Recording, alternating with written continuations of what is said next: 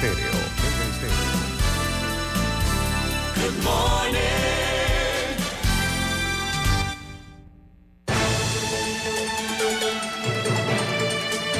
7.30 de la mañana en Panamá. Inicia En Perspectiva. La información y análisis de las noticias locales e internacionales. En Perspectiva. Con Guillermo Antonio Adames, Rubén Darío Murgas y Camila Adames Arias. En Perspectiva. Un análisis para las mentes inteligentes. En Perspectiva por los 107.3 de Omega Estéreo.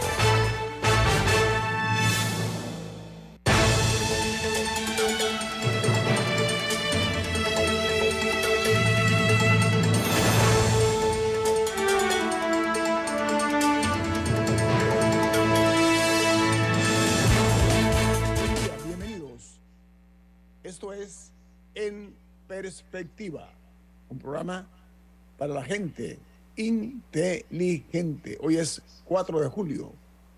Hoy se celebran el aniversario más de la independencia de los Estados Unidos de América. Un saludo para la comunidad estadounidense en este país. Y queremos además recordarles que este programa es presentado por Café Lavazza, un café italiano espectacular que puedes pedir en restaurantes, cafeterías, sitios de deporte o de entretenimiento, les da la bienvenida a En Perspectiva. Pide tu Lavazza.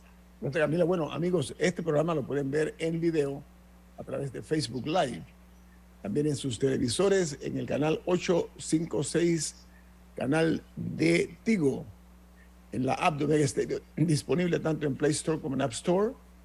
También en la app gratuita Tuning Radio y todos nuestros programas quedan colgados en video en la plataforma YouTube.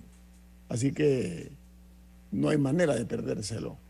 Amigos, como de costumbre, eh, vamos a llevarles a ustedes las notas internacionales. saludamos desde la capital de la República de Panamá, Camila Adame, Rubén Darío Murgas y el doctor Rodrigo Noriega. Buen día a todos. Vamos entonces a entrar en materia con las notas que son primera plana en los diarios más importantes del mundo. The New York Times titula hoy, la embajada de Rusia en Washington se convierte en un escenario de protestas y juegos de espionaje. Dice que el complejo ha sido el sitio de manifestaciones y cosas raras a medida que se desarrollan las eh, relaciones más hostiles en décadas entre los Estados Unidos de América y Rusia. El Washington Post, su principal noticia primera plana es las mujeres negras están encontrando mejores trabajos que nunca, pero una eh, recesión podría revertir eso. Las mujeres negras se benefician de, una, de un mercado fuerte que eh, ha creado algunos, eh, algunas bases de oportunidades importantes en décadas, pero las ganancias ya están siendo eh, dando signos de debilidad en los Estados Unidos. Wall Street Journal titula en techo, China restringe las exportaciones de dos minerales que son utilizados en chips de alta gama. Los, ejecutivos de la industria eh, ven la exportación de lo que son el galio y el germanio eh, dicen que es eh, de uso necesario, eh, pero Beijing está tomando estas medidas como una de las necesarias ante las restricciones de, las, de las situaciones que se están dando entre los Estados Unidos China. Son parte de esta crisis que estamos viendo entre estos dos gigantes de la economía del mundo.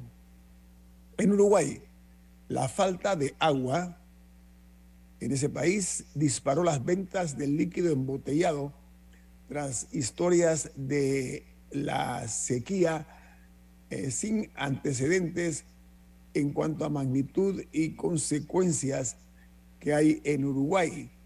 La nota añade que el agua eh, era orgullo de los eh, uruguayos años atrás, pero ya no se puede ni beber.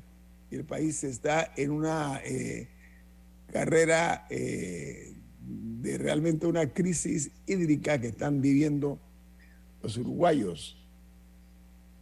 Por su parte, en Guatemala, pese a los pedidos de los Estados Unidos, la Unión Europea y la OEA, continúan avanzando la revisión de los resultados de las últimas elecciones.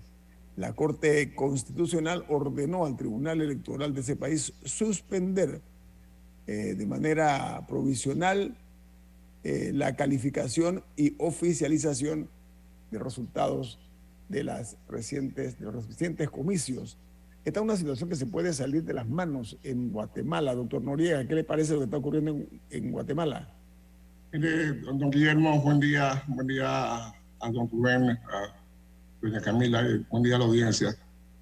Creo que lo de Guatemala son una muestra, es una muestra, perdón, de que los viejos hábitos eh, son bien duros de quitar. La, la política de Guatemala, la clase política, no se va a dejar quitar el poder tan fácilmente con las aspiraciones del señor Arevalo.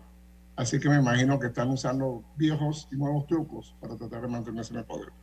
Sí, el status quo, el establishment, eh, eh, está en peligro por razones obvias. El señor Yamatei también está en problemas y él sabe, él y su equipo de gobierno lo saben porque van a ser duramente investigados por una corrupción rampante que se vivió. Don Guillermo, si me permite, y si sobre todo si regresan todos los fiscales que están en el exilio, que tienen mucha información y mucha capacidad de investigación. Sí, correcto. Y, además han tomado medidas eh, realmente antidemocráticas con, con, altas autoridades del Ministerio Público y otros más, además de los periodistas, los periodistas que han sido muy perseguidos. Hay otra nota que se genera en Argentina, donde dice que por el vencimiento de la deuda, el gobierno debe pagar 2 mil millones de dólares esta semana y las eh, reservas están en un rojo histórico. Imagínense ustedes, un gigante como Argentina en esta situación tan crítica económica. La nota añade eh, que dice que entre el viernes y el domingo hay compromisos con el Fondo Monetario Internacional por más de 1.300 millones de dólares y con los bonistas privados por 700 millones eh, la deuda que tiene Argentina. Diga, Camila. Bueno, en Afganistán la situación se sigue complicando para las mujeres. Eh, desde que el talibán retomó el poder en el año 2021, poco a poco les han ido coartando libertades. Y la más reciente es que ahora prohibieron y mandaron a cerrar todos los salones de belleza en, en Afganistán. O sea, ahora las mujeres ni siquiera pueden ir a un establecimiento para que les corten el cabello.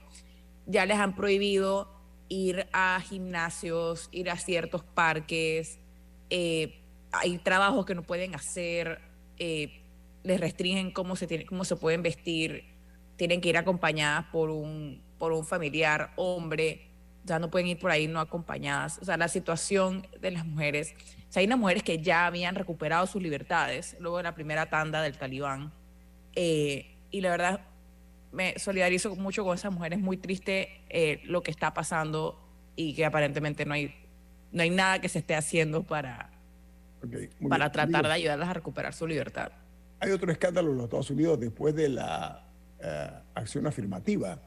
El New York Times titula en primera plana que el programa de la Universidad de Harvard es cuestionado por favorecer a los hijos de los exalumnos y a los donantes, las personas que ponen dinero al fondo de la Universidad de Harvard.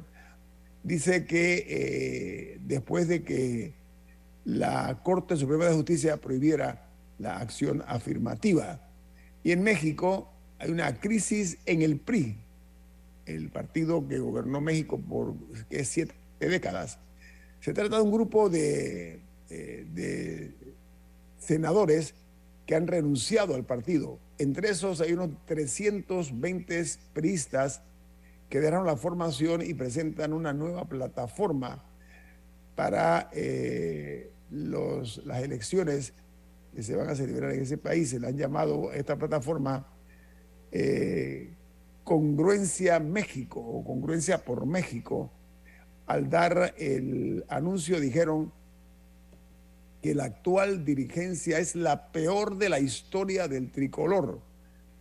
Así le llaman al, PRI en México, el tricolor. Y después de eh, perder eh, las elecciones en el año 2018, el partido se alejó de la militancia y se ocupó en hacer acuerdos que dice que beneficiaban solo a unos pocos miembros del PRI. Hay una nota muy preocupante, otro tiroteo más en los Estados Unidos en esta ocasión. Eh, deja cuatro muertos y dos heridos en un tiroteo en Filadelfia. La policía ha detenido al sospechoso que llevaba un chaleco antibalas y encontraron un rifle y una pistola cerca del lugar de los disparos. Mientras eh, en Israel este país lanzó un ataque aéreo y terrestre contra el campo de refugiados dentro de Jenin y eh, describen esto como un centro de actividad militante. Eh, dice que la operación fue lanzada en la ciudad de Cisjordania, matando al menos ocho personas. Bueno, según la BBC son diez y, la, y las edades rondan entre 16 y 23 años. Gracias, Camila. Bueno, y, bueno, y en, Israel, en conexión a esa, a esa operación, eh, un hombre palestino eh, atropelló a, varias personas, creo que hay siete, no creo que no, creo que no murió nadie, creo que son siete heridos, ajá, correcto, pero tres de ellos eh, están graves eh, por este ataque, que es una especie de retaliación a eso. Y el atacante, el atacante se iba a bajar del carro para, para tratar de apuñalar a diferentes personas, pero un civil le disparó y lo mató. Oiga, en Colombia, un paro armado en el Chocó amenaza el cese al fuego con el Ejército de Liberación Nacional, el ELN, que ha anunciado acciones a partir de la medianoche al occidente del país. En España, una noticia inquietante, el escritor Mario Vargas Llosa fue ingresado anoche a, los, un hospital de Madrid con COVID. Dice que el premio Nobel ya había sido hospitalizado en abril del año 2022. También con un contagio con el virus de la COVID. El Wall Street Journal publica que en Francia los disturbios han puesto a prueba la lealtad de Macron, que es el presidente de Francia, con la policía. Las críticas del presidente al oficial de policía que le disparó a un adolescente eh, han expuesto a acusaciones de que está traicionando a una de las instituciones más poderosas de Francia. El orden se está restableciendo poco a poco tras una semana de altercados. Y en El Salvador, el polvo del Sahara y las ondas tropicales están eh, afectando el clima salvadoreño, lo que anticipa una semana con condiciones climáticas inestables, según expertos del Ministerio de Ambiente de ese país. Mientras en Perú, eh, la encuesta de Ipsos indica que el 52% de los peruanos cree que el Congreso es el que manda en el país por encima de la presidenta. Los analistas coinciden en que la muestra refleja la realidad nacional. Pocas palabras, que realmente el poder lo están ejerciendo es el Congreso eh, peruano. Y en Costa Rica, el gobierno eh, reinstala a dos directivos de la Caja Costarricense de Seguro Social por orden de la Sala Cuarta. Esto lo informó la ministra de la Presidencia a través y a nombre de la Casa Presidencial. Y dice que ordenó las acciones necesarias para que eh, se dé la reinstalación como ordenó la Corte Suprema de Justicia. Y cerramos en Bolivia, donde este gobierno, gobierno boliviano, se ha denunciado que donó tres automóviles que fueron robados en Chile y se lo donaron a instituciones públicas de ese país. Imagínense ustedes. Se habla de 500 autos robados en Chile que están en manos de instituciones públicas de Bolivia. Esto para mí es algo inédito. Esto nunca había visto algo parecido, que incluso el gobierno esté de acuerdo con que esos carros o esos autos robados en Chile se estén otorgando a instituciones del Estado. Bueno, aquí termino con las notas internacionales. Vamos al corte comercial. Esto es En Perspectiva, un programa para la gente inteligente como usted.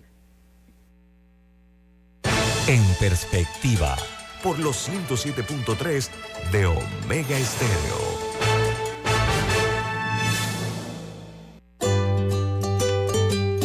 En la vida hay momentos en que todos vamos a necesitar de un apoyo adicional. Para cualquier situación, hay formas de hacer más cómodo y placentero nuestro diario vivir. Sea cual sea su necesidad, en Hogar y Salud los apoyamos haciéndole la vida más fácil, porque contamos con la experiencia necesaria para recomendarle lo que usted necesite. Recuerde, Hogar y Salud les hace la vida más fácil.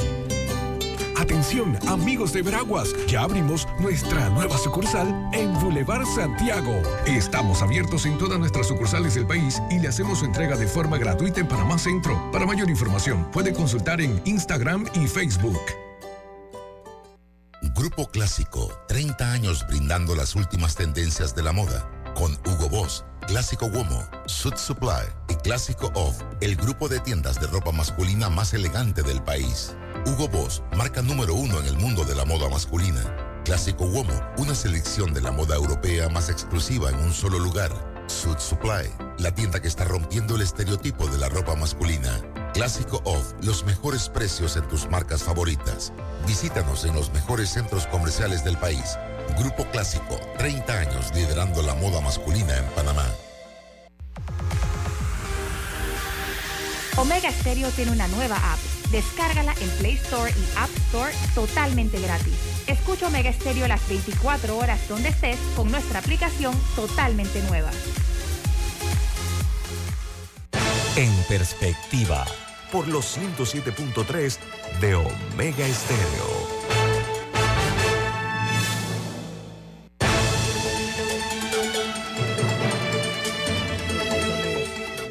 Las noticias nacionales con algo realmente que es eh, aberrante. Estamos hablando del crimen de cuatro niños en, las, en la comarca. Camila, denos detalles, por favor. Sí. No, son niños de entre 3 y 8 años, hermanos, que murieron eh, asesinados supuestamente a manos de su padre, que fue encontrado en, el lugar, pero eh, murió por suicidio. Eh, las, las investigaciones todavía están andando, pero, pero esa es una de las teorías con las que se está corriendo. Eh, y ayer hablábamos un poco de lo inaccesible que son algunas áreas del país y lo, o sea, como aparentemente no hay ley y orden en el Estado, le cuesta mucho llegar, tomando como ejemplo el tiempo que le demoró al Ministerio Público poder llegar al lugar para que se diera el levantamiento de los cuerpos. Eh, porque desde el fin de semana se hablaba de que se habían encontrado estos, estos cuerpos. Y bueno, ya, ya se encuentran en, la- en la morgue del área y ya están las investigaciones eh, andando.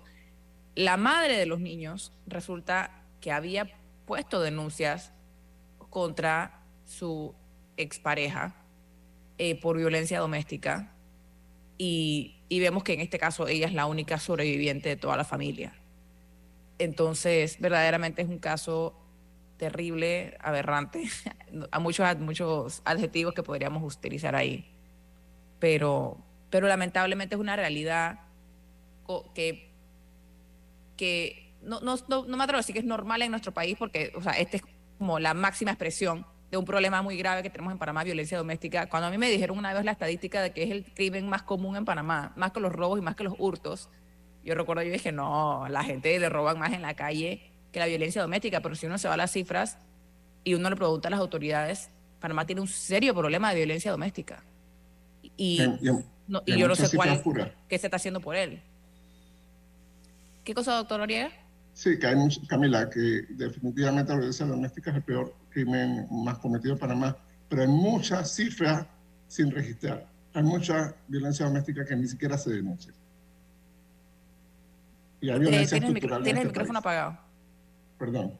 No, no, usted no. Eh, eh, No, soy yo. Sí, eh, Ah. el problema, eh, doctor Noriega, Camila y Rubén, es que muchas veces las agredidas no se atreven a, acudir a la justicia. Bueno, ese no es el problema, pero, No, no, re- pero Estoy hablando de la violencia doméstica, permiso, estoy hablando de la violencia doméstica, comencemos por la mujer, después con los hijos. Lo que ocurre eh, es que eso se da en todas las clases sociales, doctor Noriega, no únicamente en las clases populares, pero entran en juego. hay que ver, hay que ver también qué tan accesible es el sistema para poner una denuncia, qué tan sencillo es, porque o sea, no, no es tan fácil, para, para muchas mujeres no es tan fácil como pararse y salir de la casa a caminar a una fiscalía o a la policía, o sea, eso no es viable. Entonces Camila, también la- tiene la- que haber la- un tema de... La joven madre tenía que pagar 25 dólares en una lancha para ir a la cabecera de la comarca de, la- de esa zona para poner la denuncia de otros 25 dólares para regresar en la lancha. Explícame. Son 50 dólares que ella probablemente no tenía. Entonces, pero los políticos sí consiguen helicópteros, sí consiguen aviones, sí consiguen lancha cuando van a buscar votos. Ahí sí hay lanchas, ahí sí hay helicópteros, ahí sí hay de todo. Pero para darle servicio a, a la gente no hay. Y hay una justicia más expedita también para los, los beneficiarios del poder. eh, Entonces, pero sí como sociedad, o sea, más sí, lo del tema de las denuncias es importante, pero como sociedad hay que ver qué está, qué estamos haciendo para atender a los hombres potencialmente violentos antes de que cometan, o sea, uno, ¿qué es lo que causa que esas tendencias violentas en los hombres hacia las mujeres? O sea, es un problema social. Eh, también, o sea, qué tipo de, de- de atención tienen, porque a, nosotros, y es algo, creo que ha sido como un tema recurrente, pero como a- muchas veces es más fácil querer castigo, castigo, castigo, que los encierren por siempre 50 años de cárcel, pero probablemente hay un punto antes de que cometieran esos crímenes donde podrían haber sido atendidos por un psicólogo o por un psiquiatra de ser necesario antes de que cometieran sus crímenes. Entonces hay que ir, o sea, hay que ver también la disponibilidad de esos servicios para, para esto. Señor Murgas iba decir algo. Sí, eh, lo primero es que yo conozco la, tra- la tradición de los pueblos guaymí. En para el pueblo guaymí es normal que un hombre tenga eh, tres o cuatro mujeres. Eh, es más, la, la, la, la, la- la- la pr- la primera mujer agradece cuando llega una, una, una, una segunda dama al hogar, porque ya tiene eh, alguien que, que la ayude, aunque la desplace en la, eh, de la actividad sexual. Pero eso es normal pa- para los, los no burlés. E- Eso no ocurre en, en- en- en otras reservas indígenas, pero los no burlés eso es normal. Y entonces esa es una de las cosas que nosotros tenemos que entender, los que, los, los que no vivimos en esa, en esa área. Pero, bueno, lo, lo- lo que ha pasado es, es- es hor- hor- horrible, ¿no? Porque ya, ya se han dado eh, casos de asesinatos de, de- jóvenes que, que están eh, surgiendo en, en- en esas comunidades que antes no se daban. Entonces, pasa, esa sí eh, es una a ver, investigación que tenemos que, eh, eh, que tienen que propiciar las autoridades a profundidad. Ok, pero eh, esas son áreas muy apartadas, de difícil acceso, lo que llamo el Panamá profundo, donde en muchos casos incluso la justicia no llega a esos sitios. Doctor Noriega, lo que yo entiendo, ¿no? O sea, se le dificulta, ¿no? Totalmente, don Guillermo, totalmente, eh, eh, compañeros y compañeras de la, de la mesa, eh, no hay presencia del Estado. Yo me pregunto, en, un- en una condición normal, esos niños esas- que, murieron a manos de su padre, eh, nadie se enteró qué pasó con ellos hasta dos semanas después que alguien fue a ver su, su siembra de arroz y se dio cuenta que en la- lote del vecino pues había estos cuatro, estos cinco cuerpos ahí. Eh, allá hay un tema de presencia del Estado. ¿Por qué? Porque si hubiesen tenido una escuela, la maestra, el maestro se da cuenta, oye, aquí me faltan cuatro niños, aquí me faltan unos niños, ¿qué pasó con esos niños? ¿Dónde están esos niños? Si hubiera un dispensario médico, si hubiera algo, alguna presencia mínima del Estado, eh, eh, es- eso habría permitido construir algún tipo de respuesta y, y me- medida preventiva como la que señala Camila. Nosotros tenemos un serio problema de violencia estructural eh, machista en Panamá. Y las instituciones favorecen la impunidad y como bien dijo Camila, no hay medidas, no hay mecanismos preventivos para tomar a los hombres, eh, incluso los adolescentes, en, situaciones abusivas y, bueno, darles un tratamiento, darles anger management, darle algún tipo de gestión de, sentimiento emocional, algo, alguna terapia. No, simplemente es, pues aquí tu boleta, que tampoco sirve, y ahora estamos hablando de ponerle brazaletes, hace más de 15 años estoy escuchando el tema de los brazaletes famosos. Eso tampoco va a funcionar, eso simplemente eh, vamos a tener más infractores porque cuando le pongan un brazalete va a quedar estigmatizado públicamente y la gente va a decir, mira, ahí va fulano con un brazalete. Y, bueno, vamos a tener más violencia y más, eh, impunidad. Yo creo que, el tema de la atención social, psicosocial, y sobre todo en estas comunidades, no solo a la Nove Burlé, ojo, no estigmaticemos a la Nove Burlé. Lo que está pasando allí es la combinación de dos situaciones, una situación cultural y una situación de total ausencia del Estado si el Estado tuviera una presencia mínima, maestros, maestras, enfermeras, trabajadores sociales, etcétera, quizás la historia sería distinta. Pero sí, pero sí, yo insisto en que hay que trabajar también en la prevención de estos delitos y ver qué está pasando en las familias panameñas. O sea, qué, qué ocurre en, en, en nuestras comunidades que están generando estos niveles de violencia intrafamiliar. Mira, con el derroche multimillonario de fondos del Estado, muchos de esos despilfarrados, hombre, debe eh, pensarse un poco más en ver con mayor atención estas áreas, porque eh, realmente están a la buena de Dios, por, usar un término, eh, y no, no hay manera de que se pueda regenerar esa situación porque reitero yo, el, tema es el acceso, la falta de presencia eh, del gobierno, del Estado, en esas áreas desprovistas de muchos servicios básicos. Eso que dice el doctor Noriega, que la madre de esos niños tiene que tomar una lancha, un bote para pagando 25 dólares, se le hace prohibitivo esa posibilidad, doctor Noriega. O sea, imposibilita totalmente que esa madre pueda eh, acudir a ese tipo de cosas, porque esos 25 dólares, primero, que se le hará tal vez difícil conseguirlo y segundo, que tendrá otras prioridades. Eh, eh, es, una, es una crisis multidimensional la que estamos nosotros viendo. Y no la estigmaticemos, por favor, don Guillermo y Camila. bueno, yo veo que en los medios los sensacionalistas la están estigmatizando. Yo creo que ella también es víctima. Esto fue violencia vicaria. Mataron a los niños porque no la pudieron matar a ella. Entonces, eh, no la estigmaticemos, por el contrario, ella también necesita mucha solidaridad y mucha ayuda. Definitivamente, no, y ella sí había puesto una denuncia también. No, esa pérdida Entonces, al mismo tiempo, ¿por qué nadie garantizó la seguridad de sus hijos? Sí, e, esa es, una... o sea, y con nadie me refiero a las autoridades cuando ella fue a presentar su, su denuncia, qué tipo de asistencia le dieron. Le dieron un papel y le mandaron para su casa. Mm. ¿Qué opciones tenía?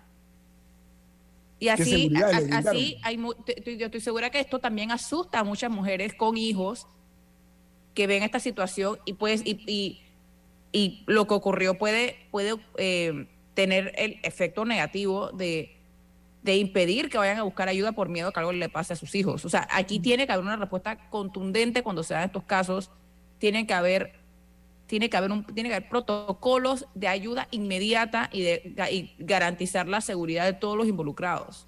Sí, eso, eso a veces eh, para algunas personas es un acto de surrealismo, pero no, es la cruda y triste realidad que se vive en esas eh, alejadas áreas. Vamos al corte comercial. Esto. No, pero es en todo el país, es en todo el país. Pasa en Paitilla, pasa en Chepo, pasa en Arraiján, eso pasa en todos lados. Sí, pero en el caso particular este son cuatro víctimas inocentes las que le arrancaron eh, la vida de una manera brutal. Vamos al corte comercial. Esto es En Perspectiva, un programa para la gente inteligente como usted. En Perspectiva, por los 107.3 de Omega Estéreo. Juan Diego se fue a Europa Cristina remodeló su casa. Y los Martínez mandaron a su hija a la universidad a Estados Unidos. ¿Sabes qué tienen ellos en común? Que todos, para alcanzar sus sueños, empezaron ahorrando. ¿Y tú qué estás esperando para comenzar la ruta de tus sueños? Empieza con Multibank, el banco que te da el servicio y el rendimiento que tus ahorros merecen. Para alcanzar tus sueños más rápido, comienza aquí, en multibank.com.pa. Omega Stereo tiene una nueva app. Descárgala en Play Store y App Store totalmente gratis. Escucha Omega Stereo las 24 horas donde estés con nuestra nueva app. En perspectiva, por los 107.3 de Omega Estéreo.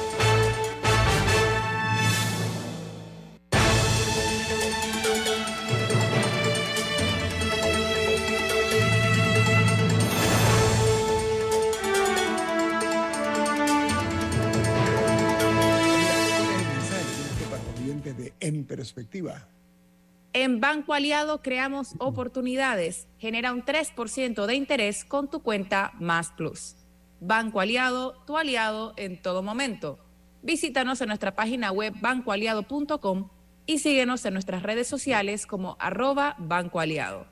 Banco Aliado, 30 años. ¿Tú qué quieres crear? Gracias, Camila. Bueno, eh, tengo aquí un mensaje de una fiscal Dice, ayer Camila habló de las distancias que se, que se traducen en obstáculos para cumplir a las potenciales víctimas de todos los delitos el derecho a tutela judicial efectiva. Añade la fiscal que abandono del Estado lo llamó Camila. Me identifico con su lectura. La presencia de las autoridades es un grave pendiente. Ese, eso es lo que es, doctor Noriega, no lo que, lo que hemos estado nosotros aquí proponiendo exactamente acortar esas distancias, ¿no? Y, lo más triste es que Panamá tiene los recursos y debería tener la capacidad, por ejemplo, para que todos los días, dos veces al día, una lancha del Senan, un trabajador social, una trabajadora social, una enfermera, un enfermero, paramédico, pudiera visitar todas esas islas, todas esas comunidades. tenemos helicópteros que eh, muy, bien disponibles para otras cosas, eh, que, que bien pudiéramos usar para estas tareas y, por supuesto, empezar a pensar como país en que ciertas áreas no son convenientes para que la gente viva allí aislada, que necesita servicios públicos, que necesita educación, que necesita un mercado económico para poder eh, ser parte. Entonces, a lo mejor sale hasta más conveniente empezar a, a, organizar la comarca para que más gente se pueda juntar y empezar a formar pequeñas ciudades. Bueno, hay una, hay una oyente, nos escribió en el Facebook Live que, están, que ya se está construyendo una carretera que va desde Rambala a Cusapín. Rambala, sí, Rambala. Ajá. Así que también es un tema de conectividad, ¿no? O sea, es, es ver cómo los cómo, cómo conectamos todas las áreas, tanto indígenas como rurales del país, a los polos de desarrollo eh, cercanos. Para, y eso es una verdadera descentralización también. O sea, el, el llevar instituciones a estas áreas para que una persona no tenga que montarse en el vehículo que encuentre para ver cómo llega a Santiago o a Penonomé o a David, o sea, sino que tengan acceso también a, a, servicios del Estado en sus comunidades. Eso también es una, verdadera, una verdadera descentralización. Hay otro tema importante casualmente y es que ayer la Fiscalía Regional de Chiriquí efectuó lo que es la reconstrucción del accidente de tránsito donde perdieron la vida 39 migrantes irregulares que pretendían o aspiraban viajar a los Estados Unidos de América y eh, esta reconstrucción se dio con la presencia de algunos de los sobrevivientes de este accidente trágico, ¿no? El autobús se dirigía a un albergue eh, transitorio en un sitio que se llama Los Planes en Hualaca y ellos venían procedentes de Darién. Eh, este es un caso, Camila, doctor Noriega Rubén, que tiene repercusiones internacionales, o sea, no es únicamente del marco uh, de nuestro país. Eh, doctor Noriega, este tipo de, actividad que se está dando con el accidente este de tránsito, ¿qué perspectivas usted le ve al mismo, doctor Noriega?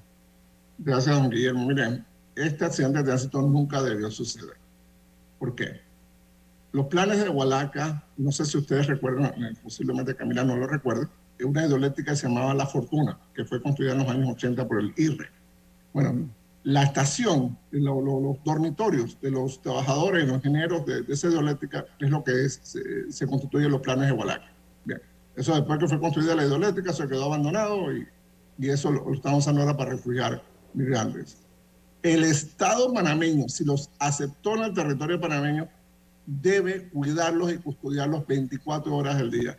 No es posible que la Vía España, el centro bancario, eh, Avenida Perú esté invadida de, de migrantes pidiendo dinero porque el, el Estado los dejó a, a- a su suerte. Llegaron a Panamá y vean ustedes cómo se van. Los que no tienen dinero no se van en el bus. El bus cobra 40 dólares en Darién para llevarlos a, a, a Hualaca. Esa es la ruta más larga que hay en el territorio panameño. Es una ruta para la cual esos buses no tienen capacidad Le pongo y además ese bus iba sobre eh, eh, un exceso de pasajeros. Le pongo Iba, iba gente sentada hasta en, la- en los escalones, en el, en el piso del bus. O sea, eso estaba invitando un accidente. Le agrego algo a, a- a doctor Noriega. En efecto, conforme a los testimonios de algunos de los eh, que sobrevivieron, muchos de esos pasajeros iban de pie en el autobús conversando con otros, no tenían dónde sentarse. Uno, número dos. Aparentemente estos conductores del autobús no tenían experiencia. Bueno, Darien no tiene eh, lo quebrada que es, en este caso particular, la topografía del territorio chiricano. O sea, estaban eh, conduciendo por un área absolutamente eh, eh, lejana a sus experiencias, doctor Noriega. O sea, había una serie de factores allí que incidían en la posibilidad de esta tragedia, doctor Noriega. No, y contemos que este es un viaje de 10 horas. O sea, el chofer puede estar cansado, dormitando, preocupado por su Bueno, propia familia. ellos ¿Quién salieron- sabe? Las mil meditaciones que tiene uno cuando está conduciendo. Doctor Entonces, Noriega. eso necesitaba escoltas, escoltas por delante, escoltas por detrás, o sea, señalización, mil cosas que por supuesto ahora, ahora es que están pensando hacerlo. Pero, Bueno, pero ellos- no, ellos no- no salieron tenían- a no- las- no iban con al señor Murgas. Llevan escolta, Eh, eh, llevan escolta. Ellos, ellos salieron a las 2 a las 2 de la tarde. Salieron de Darién. Y eran las 5 de la mañana. Y el conductor, el mismo conductor, estaba manejando a la hora que se dio el accidente. Eh, eh, ese, ese era un, un, un, un accidente cantado. Sí, eh, sí. Pero, pero a- a mí sí me interesa saber de que, ok, eso pasó, si recuerdo bien, el 15 de febrero o por ahí. Sí. ¿Qué ha cambiado? O sea, los migrantes que llegan hoy se montan en los mismos buses, la misma ruta.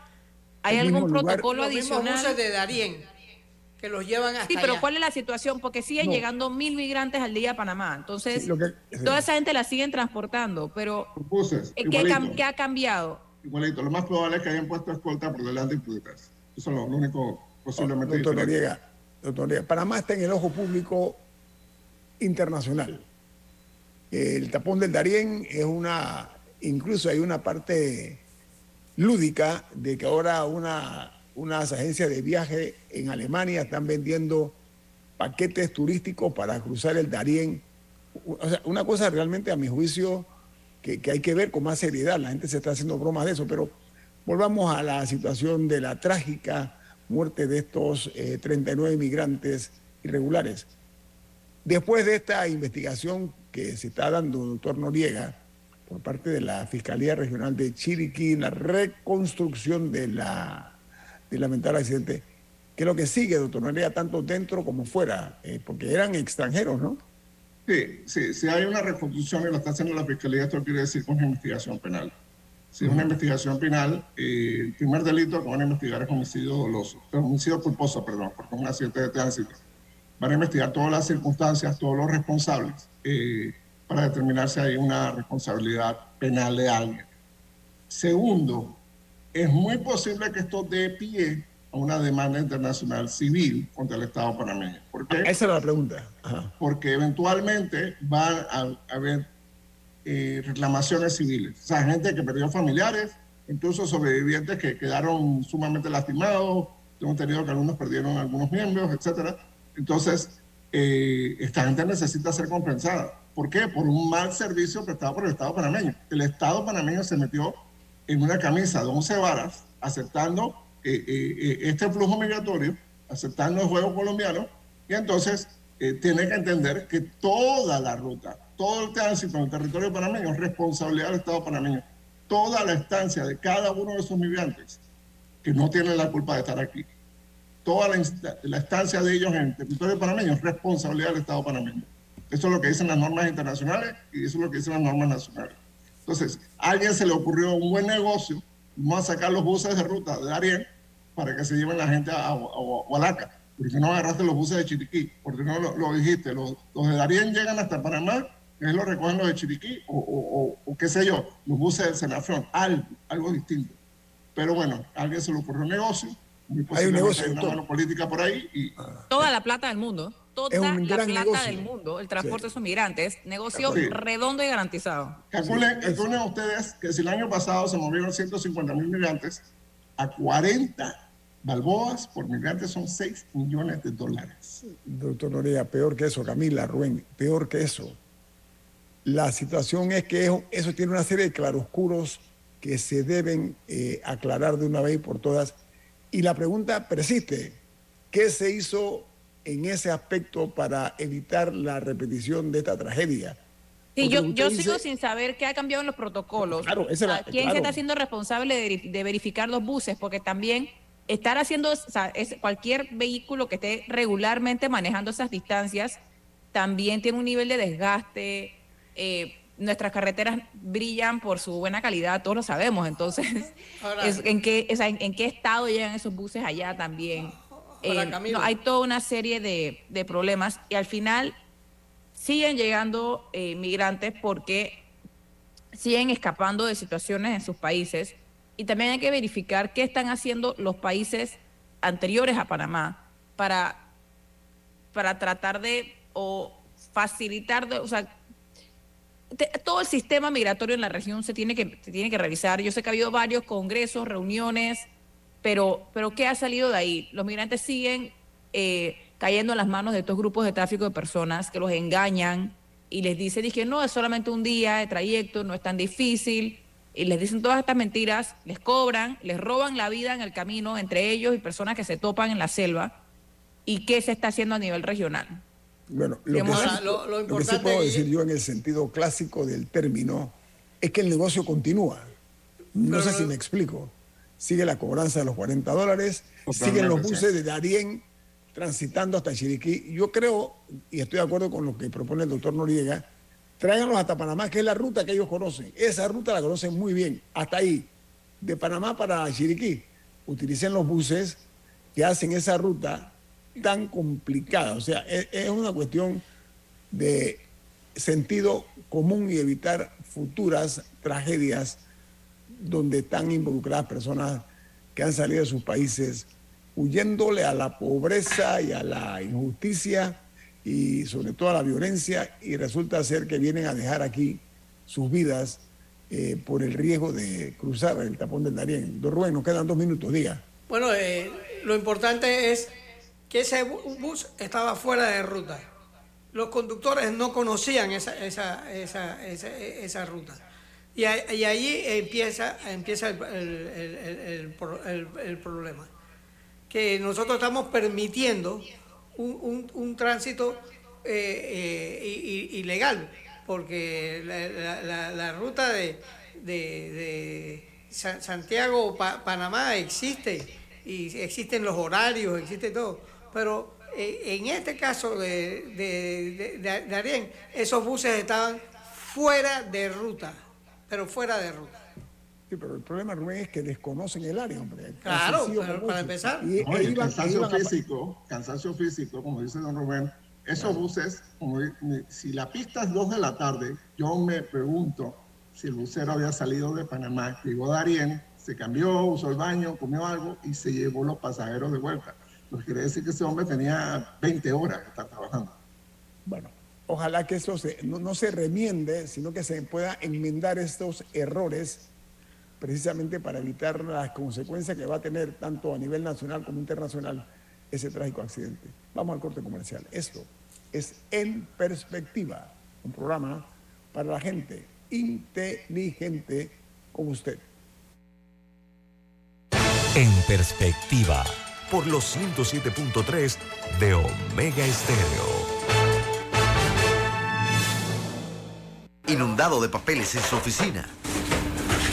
Gasta mucho tiempo buscando documentos y archivos.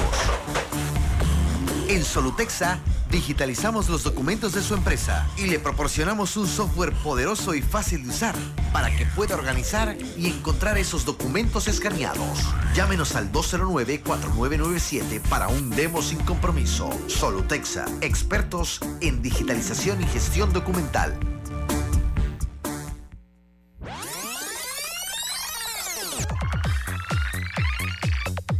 Omega Stereo tiene una nueva app. Descárgala en Play Store y App Store totalmente gratis. Escucha Omega Stereo las 24 horas donde estés con nuestra aplicación 100% renovada. En perspectiva, por los 107.3 de Omega Estéreo.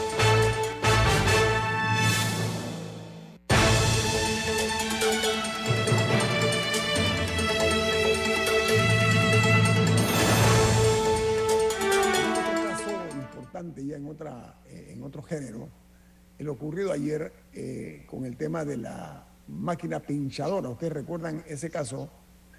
Bueno, amigos, esa pinchadora no ha aparecido. Antes de entrar en el tema de la decisión que se anunció ayer de la aplicación de una condena de 10 años de prisión para el entonces director del Consejo de Seguridad, eh, el señor Gustavo Pérez, y el eh, director eh, también de otra eh, institución que tiene que ver con el DAS, que es la desaparecida Dirección de Asistencia Social a cargo del señor Giacomo Tamburelli. Ambos fueron condenados a 10 años. Pero, doctor Noriega, yo me pregunto, en este caso, con un caso de alto perfil, esa condena va a ser recurrida, va, obviamente a, tener el derecho, en este caso estos dos caballeros, de recurrir. Pero mi pregunta es, ¿cómo es posible que no se haya podido encontrar esta, esta máquina pinchadora que nos costó millones de dólares a nosotros los panameños y que se habla que no es una, que no, sino que son dos? Eh, doctor Noriega. Guillermo, yo creo que este es un, mal chiste de la historia panameña. Me recuerda mucho el caso de expresidente Guisado y de Rubén Miró cuando a Guisado lo condena a la Asamblea, quedó preso y después de los años la Corte suelta a, Rubén Miró, tuvieron que soltar a Guisado. Aquí es al revés. Absolvieron al expresidente Martinelli y entonces condenan a los secretarios del, Consejo de Seguridad y al director del Departamento de Asistencia Social por, por una máquina pichadora que en el otro caso supuestamente no existía y que nunca se pichó y que nadie pudo probar nada. Pero acá sí, porque hay otro sistema y otras reglas y ahí, por supuesto, de Corte Suprema de Justicia. El tema de la pinchadora es curioso porque demuestra nuevamente la desidia del Estado panameño. Si el Estado panameño, entiéndase, el gobierno de Juan Carlos Varela o el gobierno de Laurentino Cortizo, quisiera encontrar esa pinchadora, nada más le cuesta tomar el teléfono y decirle a la Embajada de Israel, queremos encontrar esa pinchadora y ustedes saben dónde, porque esa es una empresa israelí. Y esa es una empresa israelí que hace contratos y negocios con el Departamento de Defensa de Israel. Entonces, eh, es muy fácil decirle, nos dicen dónde está la pinchadora, esa pinchadora tiene, tiene equipos de localización. Bueno, no podemos decir dónde está ahora mismo. Bueno, dinos dónde fue la última señal. Y de ahí nos vamos. Eh, fue un ejercicio diplomático. No sé si, si lo intentaron hacer o simplemente lo abandonaron o se imputaron con resistencia a Israel, porque Israel defiende sus empresas. Entonces, hay otras herramientas diplomáticas que se pueden usar. Pero el tema es, el, encontrar las pinchadoras es clave por dos razones. Una, porque se trata de propiedad del Estado que se ha perdido y hay que recuperarla. Pero segundo, porque hay una cantidad incontable e impensable de víctimas de violaciones a los derechos humanos en este país con esas máquinas pichadoras que cuidado todavía están siendo utilizadas y eh, eh, quedan en total impunidad.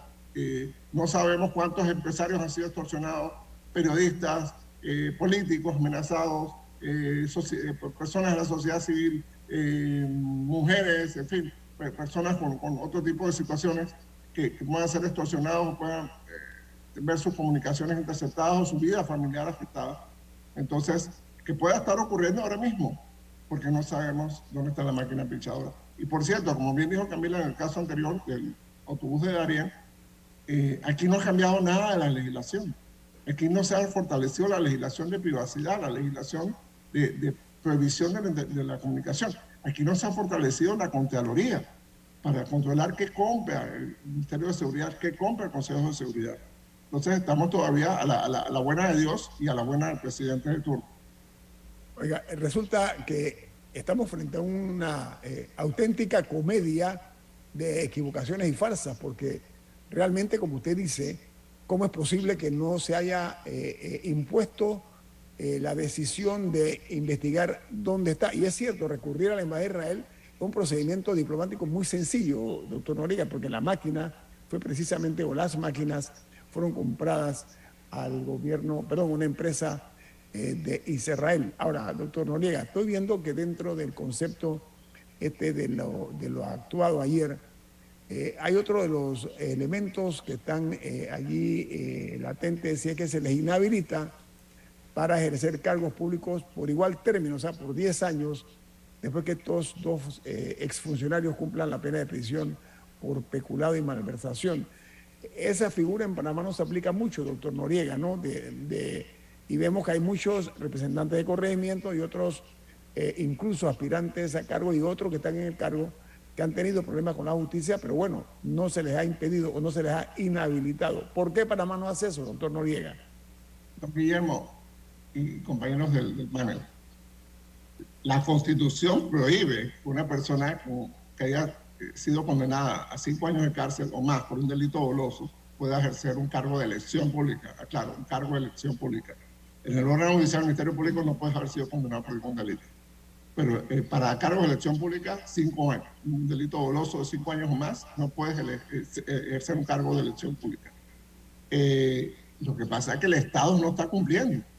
Lo que pasa es que el Ministerio Público debería estar verificando, espérate, dame récord policivo de todos los servidores públicos vamos a ver eh, los electos que tienen una pena de cinco años, señor, usted no puede estar, o señora, usted no puede estar en ese cargo, tiene que abandonarlo inmediatamente. O cumple también otro delito, otro delito que es el, abuso de autoridad. Entonces, eh, eh, realmente es preocupante que, aquí muy a la ligera el órgano judicial está empezando a producir sentencias y condenas y, entonces no pasa nada. El efecto primario, que es la, la pena de prisión, bueno, ese es un tema, pero el efecto secundario, que es un efecto de prevención social, que esta persona condenada por un delito no ocupa un cargo público, tampoco se está cumpliendo. Entonces, ¿para qué necesitamos un órgano judicial? Doctor Lea, lo que pasa es que hay que intentar en serio dignificar la vida pública de este país. Lamentablemente, el desprestigio está, eh, es un, es un corrosivo en cuanto al prestigio de nuestras instituciones, pero Volviendo al tema, eh, hay otra situación, en este caso ellos van a poder apelar, estamos claros, ¿no? Dando el señor Sí, sí, sí, sí, pueden apelar y después pueden recurrir a la Corte Suprema. Ahora, una pregunta, doctor Noriega, usted como abogado. Esta medida se adoptó el 10 de marzo, eh, perdón, eh, sí, el 10 de marzo de este año, pero se comunicó mediante dicto el 29 de junio. ¿Eso es normal? Para los tiempos de la justicia panameña está rápido. Lo que pasa es que muchas veces nosotros esperamos que los jueces actúen como si fueran una app en un teléfono celular. Y hay muchas otras circunstancias que tienen que enfrentarse juez o esa juez. Por ejemplo, en el, usualmente las defensas, y es su derecho, y, igual a todos lo, lo piden pruebas adicionales. Recordemos que estos son casos del sistema inquisitivo mixto. Piden certificaciones, piden documentos adicionales y el juez o jueza tiene que pedirlos y tienen que incorporarlos a su decisión. Y eso puede tomar semanas o meses, porque son documentos de Seguro Social, de la DGI, del Ministerio de Educación, de una alcaldía, de una junta comunal, etcétera. Entonces eso puede tomar semanas o meses. Y ya cuando tiene todos esos documentos, entonces emite su fallo. hay otros Sí, sí, o sea, hay, hay cosas que se escapan de las manos del, funcionario. Oiga, el expresidente Juan Carlos Varela presentó un eh, amparo eh, para, eh, un, un, amparo de garantías constitucionales, pero eh, estamos hablando de casi, ya estamos a, menos de un mes del inicio del juicio de constructora de Brecht o del, escándalo de Brecht, pero la Corte Suprema de Justicia no admitió este amparo de garantías que presentó el expresidente Varela. Esto fue al amparo de que se puso contra la decisión de la jueza Valoisa Martínez por el caso o el proceso de blanqueo de capitales en el caso de constructor de Brecht. Eh, eh, ¿Qué indica este tipo de fallo de parte de la Corte, doctor Noriega, en el caso del expresidente Varela? Per se, no tratemos de leer más nada que lo que dice el fallo. porque la Corte puede tener 10.000 razones y 10.000 razones por las cuales negar un recurso. Puede ser que ellos consideran que ya el Tribunal Inferior decidió el tema y están de acuerdo y no, no vamos a, a a este tema. Pueden decidir que ya la, la persona eh, abusó de sus derechos de defensa, ya interpuso este, este recurso anteriormente por otras razones y este, bueno, no lo vamos a aceptar de nuevo porque ya lo discutimos. Puede ser que la persona eh, eh, está usando un recurso que no compete en ese momento, entonces también lo rechaza. O sea, hay, mil razones por las que se puede rechazar el. No leamos otra motivación, otro resultado, otra situación más allá de eso. El caso Odebrecht, que repito, va a arrancar en menos de un mes, involucra no únicamente al expresidente Juan Carlos Varela, sino a otro expresidente, Ricardo Martinelli, a sus ex padres, a sus ex ministros y a sus dos hijos. Eh, este va a ser un caso, doctor Noriega, de grandes eh, proporciones porque tiene incluso ramificaciones internacionales. En dos minutos, doctor Noriega, su opinión, por favor. Bien, yo creo que el caso New Business y el caso La Bajada nos van a sacar de las listas, de las listas de la GAFI, de la Unión Europea y todo eso. ¿Por qué? Porque está mostrando que Panamá está juzgando, está mostrando que Panamá está condenando, está haciendo algo con esos temas. El caso de Besh, eh, ya la gran mayoría de los países ya condenaron Colombia, Perú, Ecuador, Brasil, etcétera. En Estados Unidos lo condenaron. En Estados, Unidos, en Estados Unidos condenaron, en Europa ya hicieron condena. Entonces Panamá llega tarde a esta fiesta. Así que no hay mucha noticia nueva, salvo que para efectos de los panameños, la primera vez en la historia de Panamá que dos expresidentes están siendo juzgados a la vez por un, por un caso de corrupción. Y segundo, aquí, al igual que en el caso New Business, se va a hacer muy evidente la colaboración del sector financiero panameño. Abogados, bancos que facilitaron los casos de corrupción, facilitaron los chanchullos, facilitaron mover el dinero de, la caja A a la caja B, pasarlo por la sociedad C. Entonces, esto nos obliga, a, ojalá los candidatos y candidatas presidenciales eh, tomen esto en cuenta, esto nos obliga a tener una agenda de reforma del sector financiero. Más allá no esperemos que nos pongan en otra lista, que nos saquen otra cosa. Tenemos que reformar nuestro sector financiero. Como bien dijo Rubén Darío Murgas recientemente en otra conversación que tuvimos, eh, el modelo de sociedad anónima caducó, hay que transformar esto en otra cosa y hay que transformar esa permisividad, esa amistad de los bancos y del sector financiero a las transacciones opacas, hay que transformarlo en otra cosa. tenemos que hacerlo los panameños y panameñas lo más rápido posible antes que el resto del mundo nuevamente vuelva a señalar, pero es que Panamá no hizo esto otro. Entonces nos vuelve a inventar otra lista, nos vuelve a meter en otra, en otra clasificación. Entonces tenemos que hacer esto eh, es urgente, el caso nos va a recordar y más tarde, el fin de, año, viene nuevamente el caso Blue Apple. Entonces ahí otra vez vamos a tener un recordatorio de eso. Entonces yo creo que fundamental que el sector financiero, el sector privado panameño entienda que tiene que embarcarse en una agenda de reforma. Mejor reforma tú a que venga una reforma de afuera que va a ser muy contundente y muy dura. Bajo presión. Doctor Noriega, gracias por estar todos los martes con nosotros aquí en esta en perspectiva. Bueno, Camila, ¿quién despide en perspectiva? Café Lavazza, un café para gente inteligente y con buen gusto que puedes pedir en restaurantes, cafeterías, sitios de deporte o de entretenimiento. Despide en perspectiva. Pide tu Lavazza. Nos vamos. Gracias. Chao. Chao, hasta pronto. Ha finalizado En Perspectiva un análisis para las mentes inteligentes. Por los 107.3 de Omega Estéreo.